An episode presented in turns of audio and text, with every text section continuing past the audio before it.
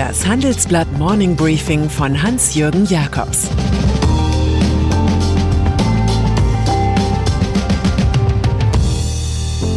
Guten Morgen allerseits. Heute ist Dienstag, der 16. Juni. Und das sind unsere Themen. Covid-Kapitalismus aus Berlin. Trumps Wundermittel ist Geschichte. Rutzwurm spricht für die Industrie. Impfstoffentwickler CureVac. Seien wir ehrlich, bevor irgendwelche langen industriepolitischen Grundsatzdebatten beginnen, sollte einfach mal festgehalten werden, dass Angela Merkel einer wichtigen deutschen Biotech-Firma wichtiger ist als Donald Trump. Auch Peter Altmaier hat dort mehr Gewicht als der US-Präsident. Trump himself hatte sich vor einigen Wochen dem deutschen Impfstoffentwickler CureVac genähert. Er machte Anstalten, das Unternehmen in die USA zu locken. Nun aber steigt die bundeseigene Kreditanstalt für Wiederaufbau in Tübingen ein. Die KfW übernimmt für 300 Millionen Euro rund 23 Prozent des Kapitals. Hier ist Klugheit Strategie. Das freut nicht zuletzt den SAP-Mitgründer und CureVac-Mehrheitseigner Dietmar Hopp, wie unsere Titelstory schildert. Wenn wir Glück haben, wird ein Anti-Covid-Serum aus der Schwäbischen Universitätsstadt kommen und am Ende nebenbei eine schöne gesamtgesellschaftliche Rendite produzieren. Corona-App. Was Sie schon immer über die neue Corona-App wissen wollten, sich aber nicht zu fragen trauten, erfahren Sie im Aufmacher unseres Ressorts Unternehmen und Märkte.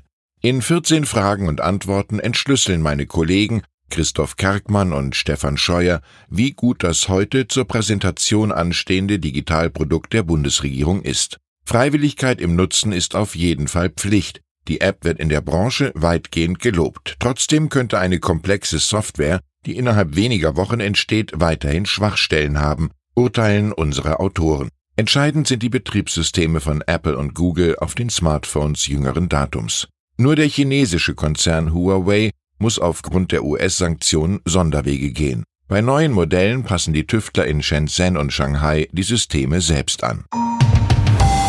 NATO. Mit einem politischen Drucksystem nach Buffalo Bill Art wartet US-Regierungschef Trump gegenüber Deutschland auf.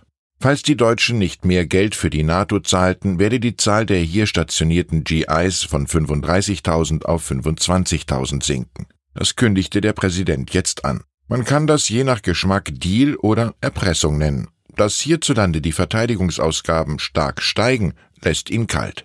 Er kritisiert stattdessen, dass das von den NATO-Partnern vereinbarte Ziel, zwei Prozent des Bruttoinlandsprodukts in die Verteidigung zu stecken, verfehlt werde. Dazu kann einem ein ketzerischer Gedanke kommen. Vielleicht war ja einfach das NATO-Ziel falsch. Der Anteil öffentlicher Entwicklungsausgaben am BIP liegt übrigens bei jämmerlichen 0,67 Prozent. Hydroxychloroquin. Noch einmal Donald Trump. Legendär war sein Commander-in-Chief-Rat, nehmen Sie es. Das alles garniert mit den PA-Formeln, die Antimalariamittel Chloroquin und Hydroxychloroquin seien im Anti-Covid-Kampf wirkliche Game-Changer und ein Geschenk Gottes. Das glaubte besonders der deutsche Bayer-Konzern gern, der sich eine Renaissance für seine Produkte erhoffte.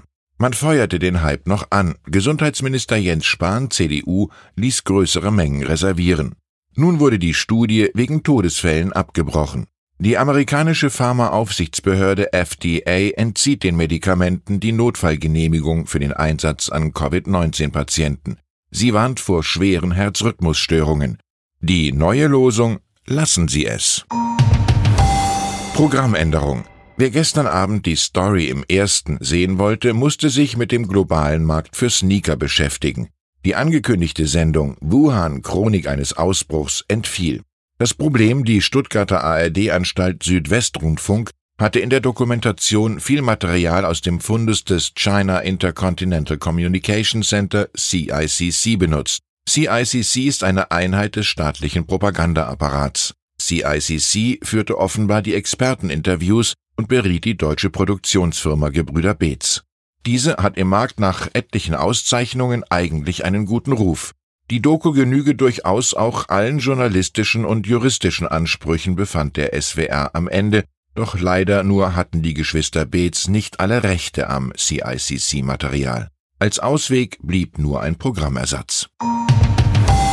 Und dann ist da noch Diplom-Ingenieur Siegfried Russwurm, der den größten Teil seines Berufslebens bei Siemens verbrachte.